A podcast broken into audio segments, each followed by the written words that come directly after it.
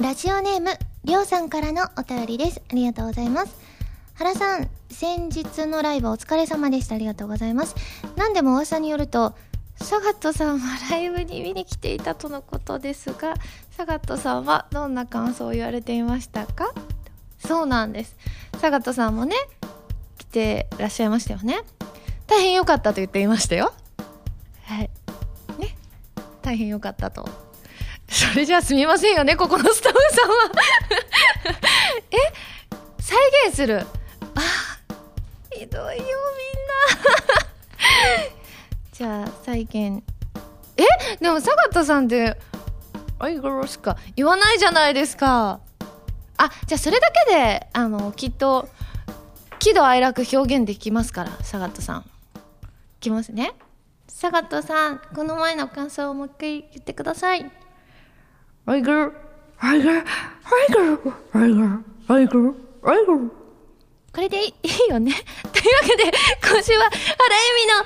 アイグラジオ。これクオリティ下がるよ。せっかくライブで上手だねってな私が勝手に言ってただけですけどクオリティ上がってたのにさこんな感想言われたらまた私モノマネ下手くそな楽印が押されてしまいそうですけれども。改めましてこんばんは。原由美です。原由美のまるまるラジオ略してはらまる。このラジオは毎回皆さんのお便りによってタイトルを変えるというちょっと変わった内容になっています。ということでですね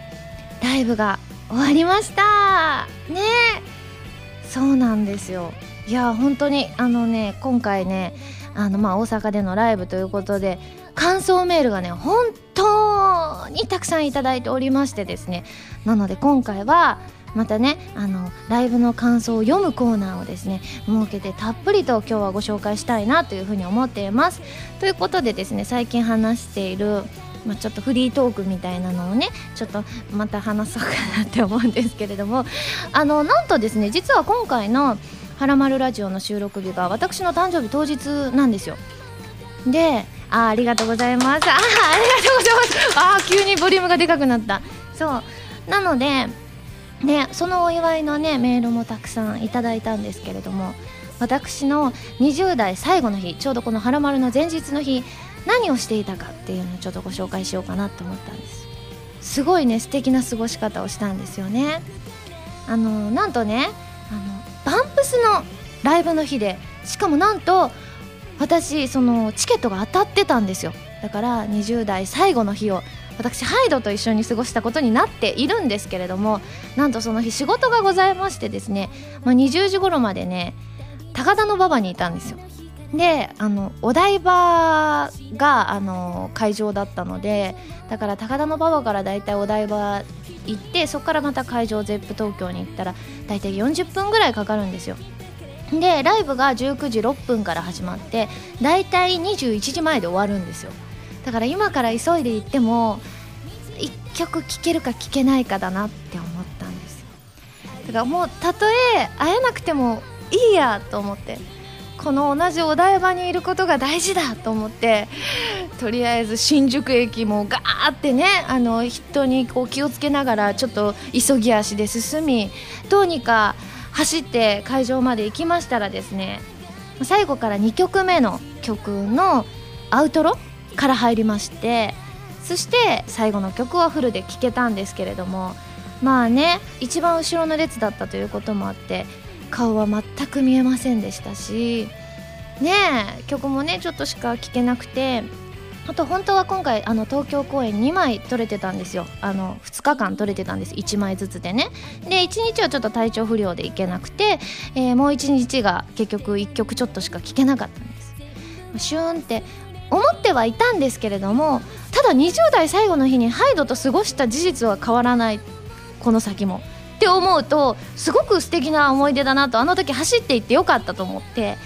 だから私はすごく幸せな20代の締めくくりをできたかなというふうに思っております。あとねあの私がちょうど体調不良で行けなかった日にあの東京のラル友さんラルク友達さんがですねあのライブ見に行ってたんですよ。だから私が行けなかったことをあの言ったらちょっと MC の内容を教えてくださって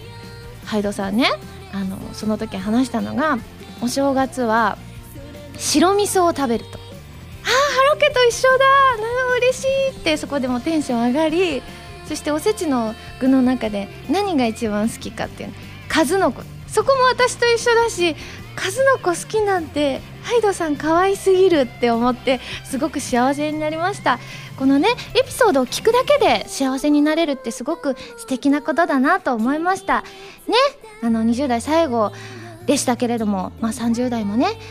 ラルクのファンとして一ファンとして頑張ってまいりたいと思います。ということでですねこの後ですねライブの感想コーナーやあと丸太とかですねいろんなコーナーありますのでぜひぜひこの後も聞いてくださいね。でもその前に CM です。どうぞ。原由美のフィフスシングル「クロスオーバー」が好評発売中です。タイトルチューンの「クロスオーバー」は初のノンタイアップ楽曲です。カップリングの「ディアブルスカイはプレイステーション3プレイステーションビータ用ソフト「この大空に翼を広げて」 CRUISE SIGN のイメージソングになっています。DVD 付き版にはクロスオーバーミュージックビデオも収録されています。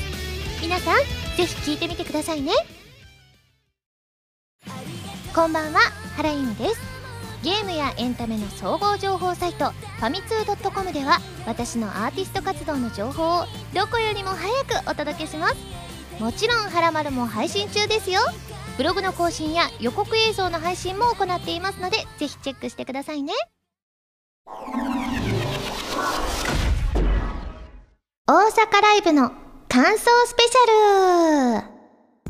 はい、ということで、今回ね、ライブの感想メール、本当にたくさんいただいておりましてですね。なのでね、えー、今日はたくさんご紹介していきたいと思います。まず、こちら、ハンドルネーム、もぐやさんです。ありがとうございます。原さん、お誕生日おめでとうございます。ありがとうございます。そして、バースデーライブお疲れ様でした。ありがとうございます。今回のライブは、ステージとの距離が物理的な意味だけでなく、心の距離という意味でも近かったように感じました。お衣装も2種類とも素敵でしたし、衣装替えのたびにチェンジされていた髪型がとても印象的で目を奪われてしまいました。特にポニーテールが個人的にストライクでした。旧作りだったという新曲もそうとは思えないくらい素敵でした。歌もトークも原さんの可愛らしさや温かさが詰まっていて本当に楽しかったです。終盤は原さんの溢れる思いが心に響いて思わず涙してしまいました。たくさんのありがとうが飛び交う素晴らしいライブでしたね。本当にありがとうございました。それではこの新しい1年が原さんにとって実りの多い幸せな1年となりますよう心からお祈りしていますとありがとうございます。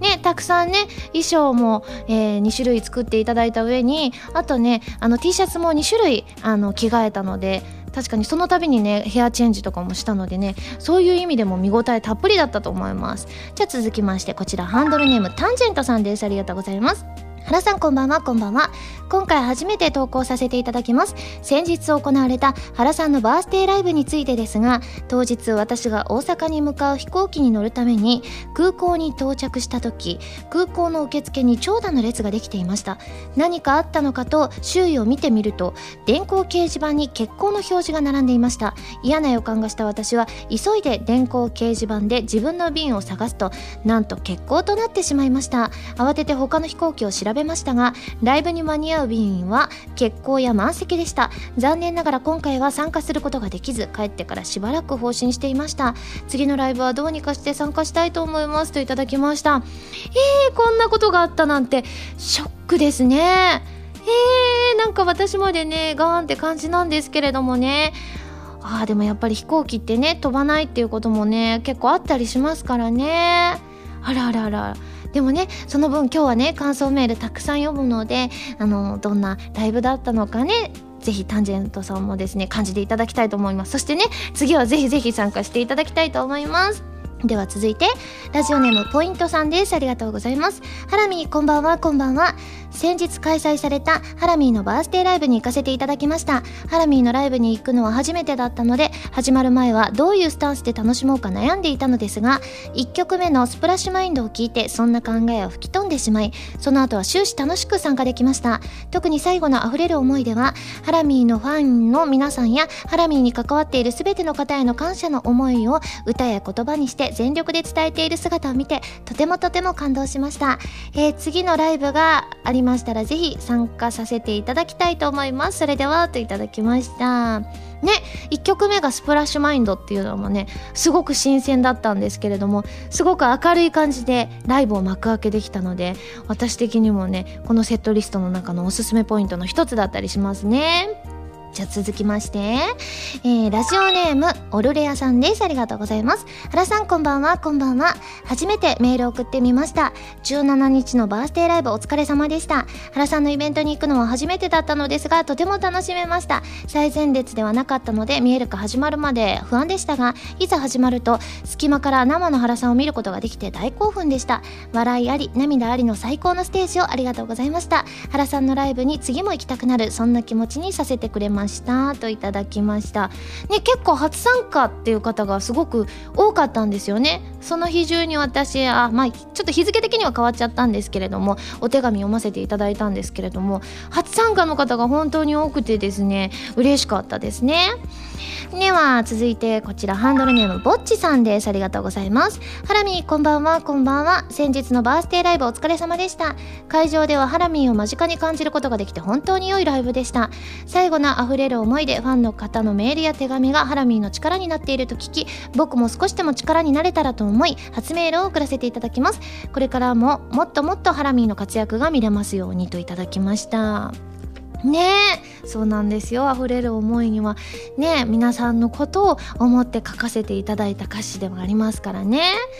そしてね、その他ね、えっ、ー、と、こちらいただきました。小山さんですね。ありがとうございます。ハラミ、こんにちは、こんにちは。そして誕生日おめでとうございます。ありがとうございます。ラジオに初めてメールを出します。といただきました。ありがとうございます。えー、バースデーライブお疲れ様でした。個人的に一番おーっとなったのは、ファーストライブでもやった、えー、オレンジ色の季節の合唱です。ファーストライブの時もすごく楽しくて思い出深い曲だったのでこれから高齢化したりすると嬉しいです。あと3つ目の衣装のハラミーのベレー帽がすごく可愛かったのでファミ通さんのライブレポートが楽しみですといただきました。に取材入ってくださってましたからね。そうでもね私あのこうベレー帽をかぶるのってなかなかこうなくてこう衣装作っていただいた衣装とかでそれに帽子を合わせるっていうことが今までほぼなかったのででベレー帽がなんか似合うと思いますってスタイリストさんが言ってくださってですねかぶってみたら私も個人的にはこの3つ目の衣装すごいねお気に入りです。かなり上位に入りますね。その他ねあの1着目の方もすごくねなんかちょっと冬っぽい空気感がね私お気に入りですしあとねあのはらまるくん T シャツの新色もラベンダー色ですからね。すごいおしゃれだなって。あとはあのその時には着なかったんですが原由美 T シャツっていうのがカーキ色ということでねすごいおしゃれですよね。最近私あの緑系とかカーキ系をよく着たりするので。あれもすごく普段使いできそうで素敵なね T シャツだなと思いました。その他ねあのー、質問系いくつか頂いてますのでね答えさせていただきます。かぼすサワーさんです。ありがとうございます。最初のバンドメンバーの呼び込み迷子のお知らせ風のアナウンスでとってもユニークでしたし楽しい紹介だったのですが今回はどんなコンセプトで発送されたのでしょうかということで。これはねでもねアナウンス系でって考えていくともうあんまりなくてですね。だから今後がちょっとどうなっていくのか、ね、不安な部分ではあるんですけれども、まあ、今までが、えっと、野球のウグイス嬢と来てでその次が、えっと、メニューの紹介ですね。で今回迷子のアナウンスということでやっぱりアナウンスとかってなんだろうってやったらやっぱり迷子かなというのでヒュッて思いついたわけなんですけれどもこれもね次回もできたらいいなと思ってますので次回何にしようかななんていろいろ考えております。そして続いてゲルマン人さんですね。ありがとうございます。えー、お色直しのタイミングで演奏されたアニソンのインストメドレー。会場のおっさんたち大興奮。僕も思わず合唱しちゃったんですが若いお客さんにとってはきょとんな選曲でしたね。あのおっさんホイホイな選曲一体どなたのチョイスだったのでしょうか？ということでですね。実は私もねほとんどの曲を知りませんでした。あのえっ、ー、と銀河鉄道の曲は知ってましたね。あの曲以外あの曲だって EXILE さんがね歌ってたので聞き覚えがあったんですけれどもそれ以外の曲ほとんど知らなかったんですけれどもでもねどれもね有名な曲らしいですよ。であのー、この選んだのがですねおそらくおそらくじゃないんですね。あのバンドをまとめてくださっているプラス A のメンバーでもあるみやみやさんがあの選曲なさったということで多分その世代の方々からしたら多分すごく有名な 曲だったんだと思うんですけれどもなので結構その反響も今回ね感想メール読んでたら多かったですね。続いてルキさんです。ありがとうございます。新衣装もすごく可愛くて特にベレー帽がとても似合っていました。衣装に関してハラミーの意見は入っていたりするのでしょうかと。入ってないんです。入ってないからこそいろんななんて言うんだろう可能性？自分だとほらなかなかね選ばないようなお洋服とかもこう着せていただけたりするのでだから私あの今まで衣装に関してはあまり口を出してこなかったというふうにね前原丸でも言ったと思うんですけれどもそのスタンスはやっぱりね大正解だなっていうのは今回の衣装を見て改めて思いましたね。では最後の質問マサさんです。ありがとうございます、えー、グッズのカレンダーで使用されているお写真は素敵なものばかりなのですが自分が特に気に入っているのは2月のお玉を持っている写真と12月の眠っている写真がお気に入りです。原さんがこのカレンダーの中でお気に入りの写真を決めるとしたら何月ですかといただきました。私ね全体的に表紙でも使われているあの白い帽子をかぶっているカットが好きなんですよ。うん、なのであれ11月が白い帽子かぶってるカットだそうなのでちょっと私現物を今ね見てるわけではないのであれなんですけれどもそれはねかなりお気に入りだったりしますけれどもでも今回ね全体的にね写真ねお気に入りが多くてなので急遽こうカレンダー作っていただいたりとかねあの生写真だけじゃなくてねいろんなとこで使っていただいたりしてでもそれのね写真もすごくね好評で個人的にとっても嬉しいなと思います。これおそらく通販でお買い求めいただいたりとかもできるかもしれませんのでぜひぜひですね通販サイトの方もご覧いただきたいなというふうに思いますね。それ以外にも他ねあのいろんなねグッズありますからね。はいということでですねねえ感想メール他にもたくさんいただいておりますのでお名前だけご紹介しますね。えー、ゆうきさん藤代さん満足先生さん腹黒メガネさんスツーカさんライチョウピーさん広島県民さん柴犬さんスエティさんハイトクサイさんマークさんポンスロさんゆっちさんケイさん YAG さん与宮さん米太郎さんタキューさん、えー、韓国から来てくださったアニクマさん三河ナンバー P さん太郎さんゆずんさんガンマさんノラルさん新作大好きさんロゼッタ2年さんエッフェル塔さんケイネさん浅はかさんエンジさんおどんさんシムーンさんデザイアさんダウフクさんスリップさんビメーラーさんシーちゃん、えー、キャベツジュンさんリュウさんのっぴきならないさん ZNT さんタカさんおしぼたんさん白ぬこさん、えー、しおりさん、えー、しゅんいちさん黄色い救急車さん夏美さんにゃらさんさん、ガハラさん、ヨーニャンさん、イラスト好きで送ってくださったみちょぺさん、ヘレンさん、えー、もつくろさん、チョコさん、カイトさん、たけさん、ロイさん、スコリンさん、まやぴーちゃん、えー、ゆきてさん、めんようなグーフィーさん、ゆいさん、75さん、リッチョさん、アニキンさん、12ギルケンさん、レスキューさん、ハトポッポさん、U202 さんなど、他にもたくさんいただきました。かなり今、ご紹介させていただきました。全部読ませていただきました。今回なんとね、メールをね、選ぶ時間、今までの中で多分最長だったと思います。4時間以上かけて選ばせていただきましたのでね、皆さんの感想ね、すべて読ませていただきました。皆さんありがとうございます。ね、ライブは本当に終わってね、今はほっとしておりますけれども、まあ今回ね、ラルクのカバー、で、えー、ネオユニバースを歌わせていただいたり、これもね、カラオケ屋さんに行ってどれを歌おうかなっていろいろ悩んで、で、やっぱりネオユニバースってかなりね、ラルクの中でも売れた曲なんですよ。だから、これなら知ってる人が多いかなと思って、でキーをねちょっと上げたんですけれども上げたことによってねこうね最後の方とかがああ高いってなったんですけれどもでもねいい感じにバンドのメンバーの皆さんが演奏してくださったのでかなりね原曲になんかね寄せた感じで演奏してくださいましてすごく素敵な仕上がりとなりましたしあとはえっ、ー、と私がね作曲をさせていただいたんですよね。その経緯ね、あ、そう話しておこう。あの、今までバースデーイベントでギターの弾き語りと、えー、ピアノの弾き語りやってきてで今回は作曲にチャレンジしようと思って結局なかなかできなくて期限も決まってたんですけどここまでできなかったら諦めましょうという期限が決まっていたんですけれども結局ねあのそこの期限でできなかったけどでも諦めきれずでもギリギリまでね浜田 P とか、えっ、ー、とあとバンドの皆さんもなんですけれどもねあのーこう待ってくださって対応してくださって私がこう鼻歌でねふんふんふんふんふんってやってそれをねあの、こうなんて言うんだろう鼻歌でやったやつに浜田 P がコードをつけてくださってそれで急遽ねあの、皆さんが弾いてくださったわけですよ。ねえ本当はねあの B メロもね作りたかったんですけれども結局時間がなく A メロ行って一回切れて次サビに行くというすごく変則的な感じでなおかつね歌詞も当日できたりしたりしたのであの A メロ部分は浜田 P が作ってサビ部分はね私が作ってって感じだったんですけれどもその歌詞もねあのなんかのタイミングにもうその日専用の歌詞だったりするのであのそれがね今後も使われることはないんですけれどもなんかのタイミングでご紹介できたらなというふうには思っています。ますのでぜひぜひそれもねチェックしていただきたいなというふうに思います。本当に盛りだくさんな内容で、えー、送らせていただきました、えー、今回のライブだったんですけれども皆さん参加してくださった皆さん本当にありがとうございました。ん？最後の挨拶してる時に泣いちゃった時は何を考えていたのかですか？ああそうですね。なんだろう。もうなんかだんだんねあのね「プレイスオブマイライフがちょうど本編最後の、あのー、曲だったんですけれども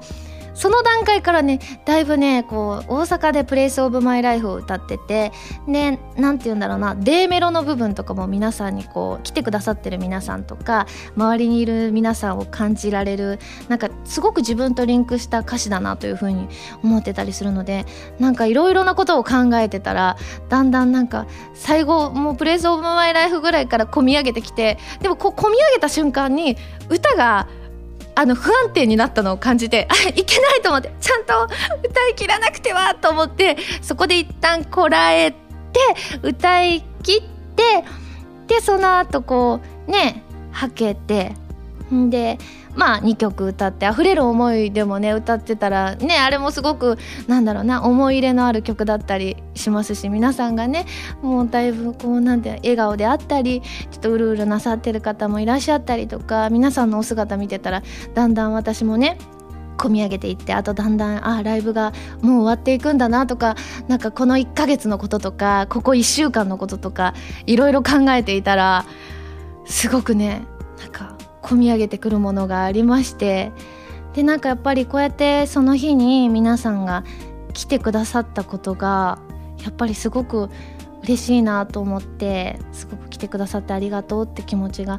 すごく本当に込み上げてきてそれをねちょっとずつみんなにこうちょっとずつ言おうと思ってあのマイクを使わずに皆さんにね直接の生声でお伝えしていってるうちにもう顔ぐちゃぐちゃですよ。きっともうなんかその写真とか多分私見れないかも。多分ねあれあ静止画で見たらやばいと思うんですけれども。そうそうそう。でもなんか本当にうるうるしちゃって。でも会場の皆さんでもうるうるなさってて。ねでもなんか皆さんの涙もそうなんですけど。なんかねこう悲しい涙じゃなくねすごくね感謝と前向きな涙だったりしたのですごく何て言うんだろうな素敵なライブで締めくくることができたなと思いますね。そういう空間を作ってくださったのはもちろんそのねあの多くのスタッフさんにすごく本当にお世話になったり迷惑かけたこともたくさんあったんですよ。私なかなかあのこうね器用にこううまくこう入れなかったりした場所とかいろんな場所があったりしてでもそれでも温かく対応してくださったスタッフさんたちもそうですしそうやってね会場に来てくださった方あの、ま、地元の方であったりとか遠方からも来てくださってた方もいらっしゃったのでいや本当に皆さんに感謝だなって思いましたね。いや本当に皆さんありがとうございました。ねまた素敵なライブができるように自分もっともっと成長しなきゃなってその実際この前のライブを終えてね強く感じました。うん終えてみてやっぱりもっともっといろいろできるようになんなきゃなってすごく思ったりしたので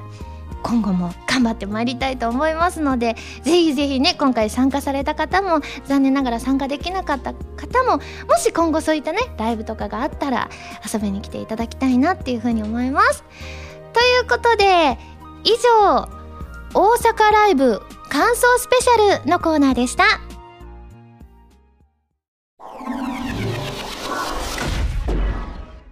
弓手段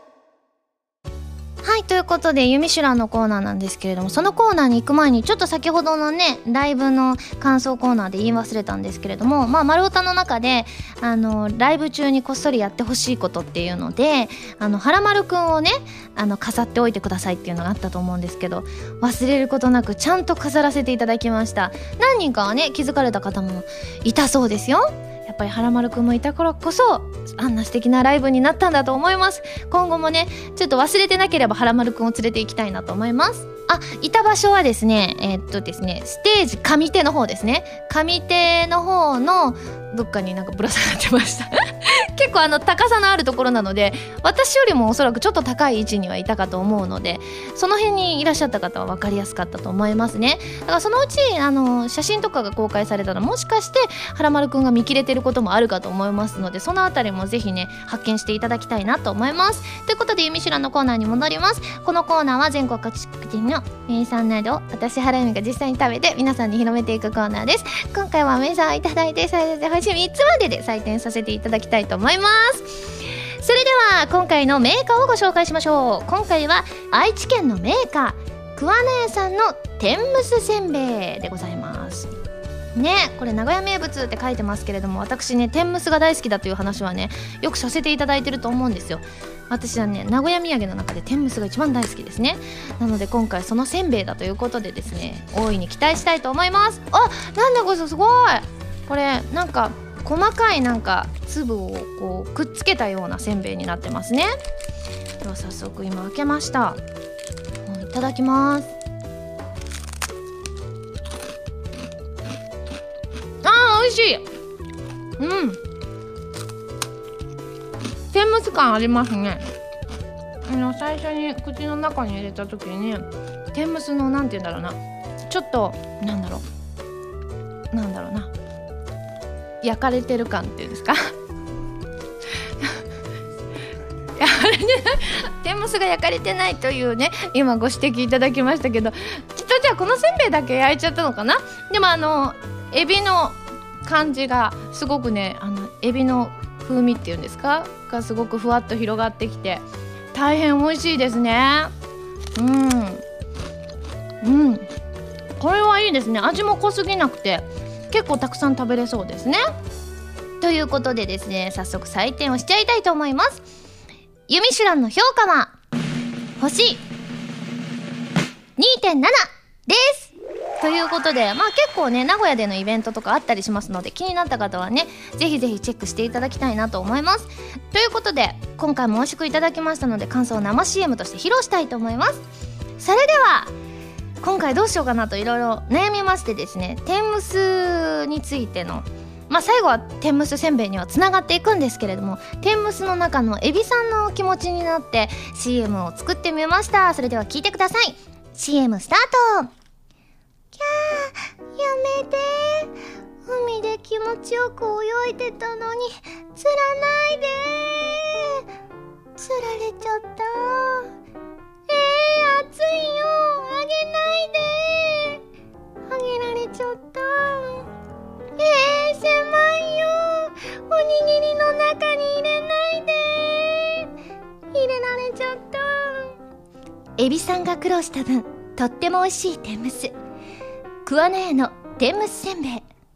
はいということでまた新たなキャラクターがエビさんが出てきました。皆さん CM いかがでしたか？このコーナーでは全国の名産情報を募集しています。名産をお送りいただくのではなくどこの何が美味しいかといった情報をメールでお送りくださいね。以上「ゆみしらん」のコーナーでした。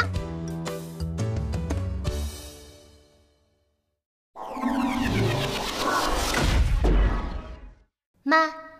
おた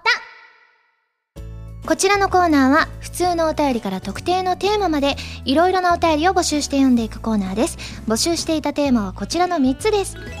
まず思い出に残っているお誕生日プレゼント。そして余ったお餅の美味しい食べ方。そして大喜利で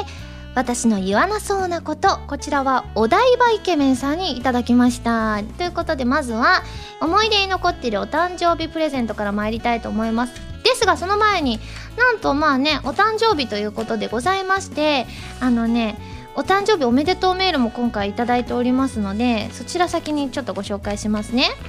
えー、ペンネームミッヒーさんです。ありがとうございます。お誕生日おめでとうございます。いつも心に響く声を届けてくださってとても感謝しています。原さんのファンでいられてその声を聞くことができて本当に幸せだと常々感じています。そんな原さんが今までよりもさらに幸せな楽しいと思える時間を過ごせることをささやかながらお祈りさせていただきます。ということでいただきました。続いてハンドルネームたかしスイッチさんです。ありがとうございます。ハラミお誕生日おめでとうございます。誕生日当日に手紙とプレゼントを送らせていただいたのでここでは短めにしたいと思います。自分はハラミーの優しい人柄が溢れ出るこの番組が本当に大好きです。夢手段や弾き語りスト丸歌のコーナーはいつも面白く毎回元気をいただいております。いつからか毎週土曜日の深夜1時が何よりの楽しみになっていました。今年もそんな楽しい番組に少しでもお力添えできるよう応援していきたいと思います。それではお体に気をつけてお仕事頑張ってください。といただきました。その他にもねおめでとうメールいただいておりましてお名前だけご紹介します。ロケッツさん小結びさんミックスベジタリアンさん新海さんショポロディダスさん栄光ちゃんなどなど他にもたくさんいただきました。ねえあのまあ先ほども言いましたが今日は実は当日だったりするのでねえそんな当日にお祝いメールを読めるってすごく幸せなことでもありますよね。ありがとうございます皆さん。では思い出に残ってる誕生日プレゼントから参りますね。えー、ハンドルネームホイップさんです。ありがとうございます。ユミさん、こんばんは、こんばんは。私の思い出に残っている誕生日プレゼントは、妹からの手作りの誕生日ケーキです。妹は現在大阪で料理関係の仕事をしているのですが、私の二十歳の誕生日の時に、わざわざ大阪から送ってくれました。見た目も味も申し分なく、妹の成長も感じられるなど、いろいろと思うことのある誕生日プレゼントでしたと。素敵ですね。妹さん手作りでしかも料理関係の仕事してるってことはプロなわけですからきっと美味しいケーキだったんだろうなと思います。原家もね基本的にあのお誕生日ケーキはあのその主役の人以外の誰かが作る。っていう風に決まっていたりするのでだから時にはうちの父親が作ることもあったり私が作ることもあったりとかスポンジはこの人が焼いてデコレーションはこの人がやるみたいな感じでみんなでね協力し合って作っていたのでねちょっと市販のケーキにはない味が出たりするじゃないですか自分で作ったりするとそれがすごい腹け的お誕生日ケーキって感じがしてねいい思い出だったりしますね。えー、続いてハンドルネームあすかさんです。ありがとうございます。えー、ハラミスタッフの皆さんこんばんは。そしてお誕生日おめでとうございます。思い出に残っているお誕生日プレゼントなのですが高校生の頃10月の朝登校するとクラスのみんながやけに揃っているしすごい自分の方をニヤニヤして見ているので不審に思っていました。しかしまあでも気のせいだろうと思って席に座ろうと椅子を引いたところなんと引き出しから大量のうまい棒が雪崩のごとく出てきたのです。びっくりして唖然としているとクラスのみんながお誕生日おめでとうと駆け寄ってきました。これすごくないですか？ねえだってクラスのみんながねその人にうまい棒をプレゼントするだなんてなかなかないじゃないですか。そんなにたくさんの方に祝ってもらえてすごい素敵だなと思ったんですが、うん、メール続きがありましてなんとこのねあのうまい棒100本ぐらい用意されてたそうなんですけれども誕生日間違えられてたっていうことで 実際はこの時が誕生日じゃなかったんですって。でもね飛鳥さんがねクラスの皆さんから愛されていることには間違いありませんからね。素敵な誕生日プレゼントであることにはあ誕生日プレゼントじゃないか。素敵なプレゼントであることには間違いないなと思います。では最後ハンドルネーム鳥さんです。ありがとうございます。ハラミこんばんはこんばんは。僕の思い出に残っている誕生日プレゼントは家族からもらった財布です。社会人になっても学生時代から同じ財布を使っていた僕を見かねた家族がプレゼントをしてくれた財布なのですが当時浪費癖のついていた自分が衝動買いして使ったのとほぼ同じ金額だったその財布をもらい同じ金額でも使い方次第ではこんなに人を幸せにできるんだなと浪費癖が治るきっかけにもなった財布なので今でも思い出に残る大切な宝物ですといただきました。いいですね。家族からプレゼントされた財布を使うっていうの。だって財布ってなかなか買い替えないものだったりするじゃないですか。私もね今使ってるやつは家族みんながお金を出し合って買ってくれた財布だったりするので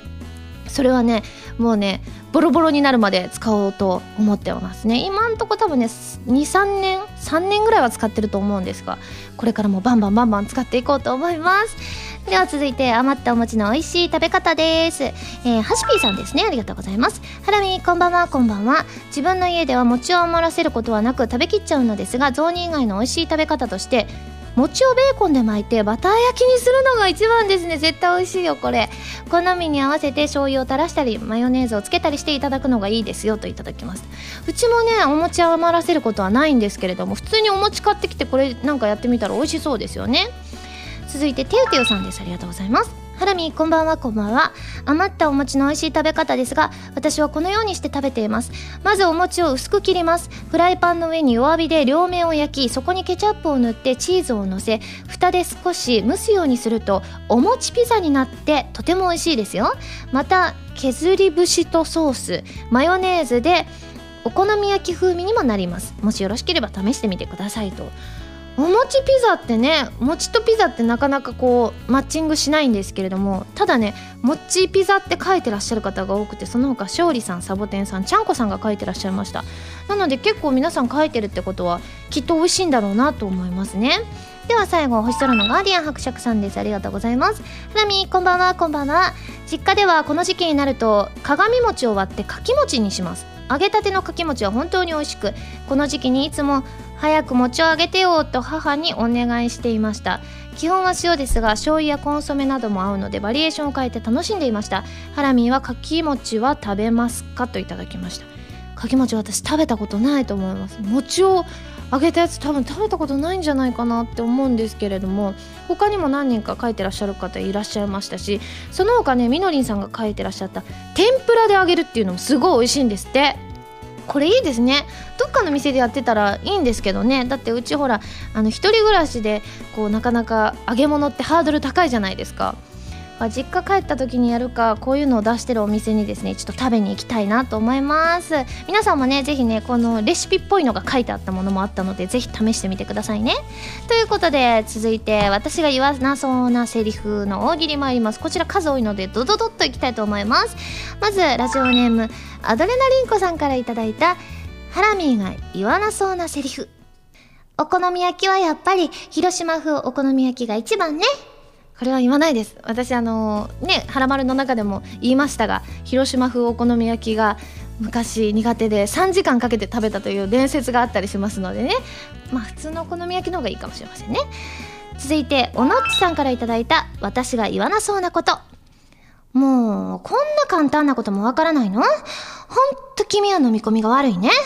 これ、それ私言われる方ですね、どっちか言うと。続いて、部屋が暑いさんからいただいた、私が言わなそうなこと。ああ、どっこいしょいちっと。おじさんっぽくって書いてます。でもたまに、よっこいしょとか言っちゃいますけれどもね。それでも言うとなんか、ね、ちょっと年寄り扱いされたりしますけれども。続いて、あかるさんからいただいた、私の言わなそうなこと。あー、ラーメンの口じゃないねんな言わないですね。ラーメンは大好きですからね。昨日も食べました、えー、続いてラジオネームキベ三昧さんからいただいたハラミーの言わなそうなこと。食事っていうのはね栄養バランスが取れてればいいんですよ。味なんて食べればどうでもいいんです。言わないです。むしろ栄養バランスなんてどうだっていいじゃないかって思うけどでも、うん、でもねやっぱりね健康を第一にするってこの前あの言いましたからあの書き初めでもやりましたからね。でも私は味にはすごくこだわりますからね。だから両方兼ね備えてるもの希望ですね。続いてベムさんから頂いた私が言わなそうなこと。つれえわ昨日3時間しか寝てないからつれえわこれは有名なあのあれですよね。三沢さん的な。これ言わないですね。続いて赤たぬきさんから頂いたハラミーが言わなそうなこと。王将はもういいや。言わないです王将大好きですからね続いてタコツボ軍曹さんから頂いたハラミーが言わなそうなことデータのバックアップシステムを RAID と cold standby で多重化。さらにイメージバックアップをクラウドで disaster recovery できるようにしてます。隙はないですね。これね、噛みそうになった。 disaster recovery。これでもね、あの、某所で IT ポリスとしてご活躍のハラミーなら当たり前でしたかねって書いてますが、何一つ分かりませんからね。続いて包丁さんから頂いたハラミーが言わなそうなこと。はや今日のライブもしんどかった。揺れないようにさらしをきつく巻かんといけないから苦しくてしゃあないで。巻いてないよ！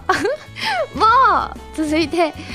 くずりさんからいたいたハラミーが言わなそうなこと。チョリース これは木下ゆきなさん的なね。確かに言わないですね。続いてハンドルネーム星さんからいただいたハラミーが言わなそうなこと。とりあえずビールで。言わないですね。お酒飲みませんしビール苦いですからね。続いて南風パワーさんからいただいたハラミーが言わなそうなセリフ。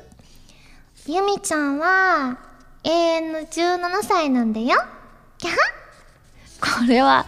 でも私17歳はないけどもう一個23歳強ありますよね。あれはなんか入ったのかな？なんかなんかその感なんかエピソード言った気がするけど入ってたかな？うん。じゃあ23歳です。じゃあ続いてハンドルネームひーさんから頂いたハラミーが言わなそうなセリフ。その株今が売り時だよ。株なんて全然わかんないよ。でもね株でねなんかたまに見るんですよテレビで。あのすごい増えました。1日にすごい利益を出しましたってね。私でも怖くてできないなって思いますね。だって運用とか大変そうじゃないですか。ずっと見てないといけないみたいですしね。はいということで本当にたくさんいただきました。来週もたくさんご紹介していきたいと思いますのでお楽しみに。それでは募集するテーマを一新したいと思います。まずは冬に私と行きたいデートの場所は？そうですね。まだギリギリ冬ですからね。続いて私がうまそうだと思う動物のモノマネ。えーと、鶏といった定番からアルマジロとか鳴き声がよくわからないものも無茶ぶりありでひどいまたモノマネばっかりさせようとするんですここのスタッフさんは。まあちょっと整理しますと私がうまそうだと思う動物のモノマネですね。そしてですねライブでねあの先ほど作曲しましたというお話させていただいたんですけれどもねこれ「はらまる」でもねだんだん曲を作る過程をねお伝えしていきたいなと思いますのでなのでライブで披露したあの曲のね作成するためのコーナーを作りたいと思いますのでそのまずコーナータイトルを募集しようと思います。なので新曲作成のコーナータイトルでございます。なので一旦整理しますと冬に私と行きたいデートの場所は？私がうまそうだと思う動物のモノマネ。新曲作成のコーナータイトルこちらの3つでございます。あとはこれをテーマにしてほしいというテーマのネタ自炊のネタも募集しています。丸太ではテーマのお便りからそれ以外のものまでいろいろなお便りを募集していますよ。どしどしご応募ください以上丸太でした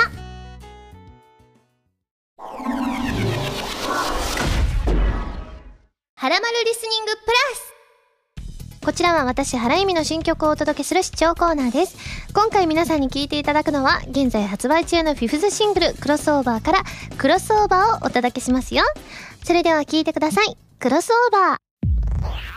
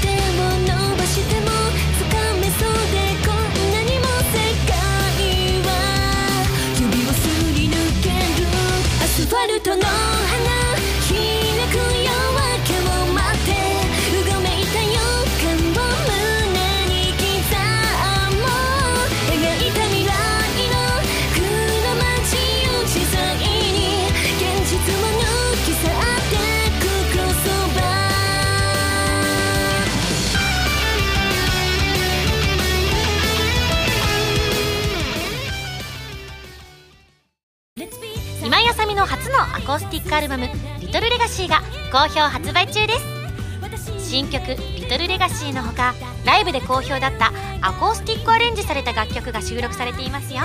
ぜひ皆さん聴いてみてくださいね。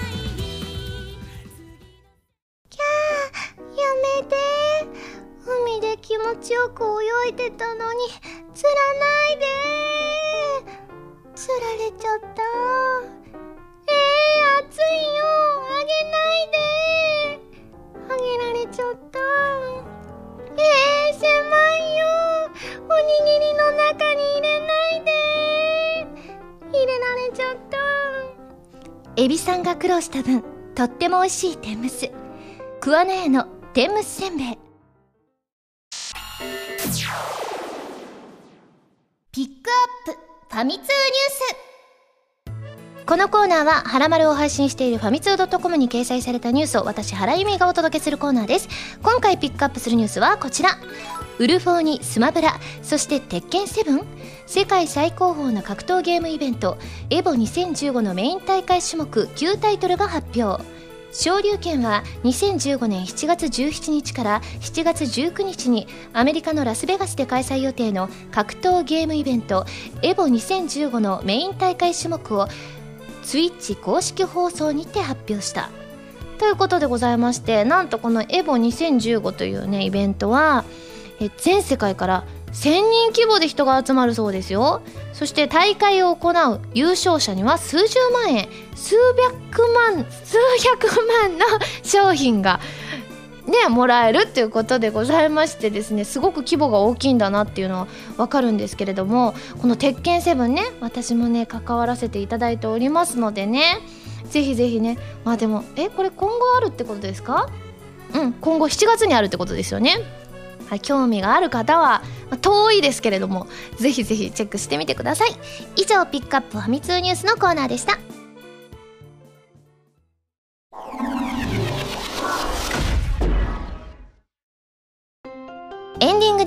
それではここでお知らせです。2015年4月にプレイステーションビータで発売されます。高画堂スタジオさんの新作白衣性愛情依存症のエンディングテーマを歌わせていただくことになりました。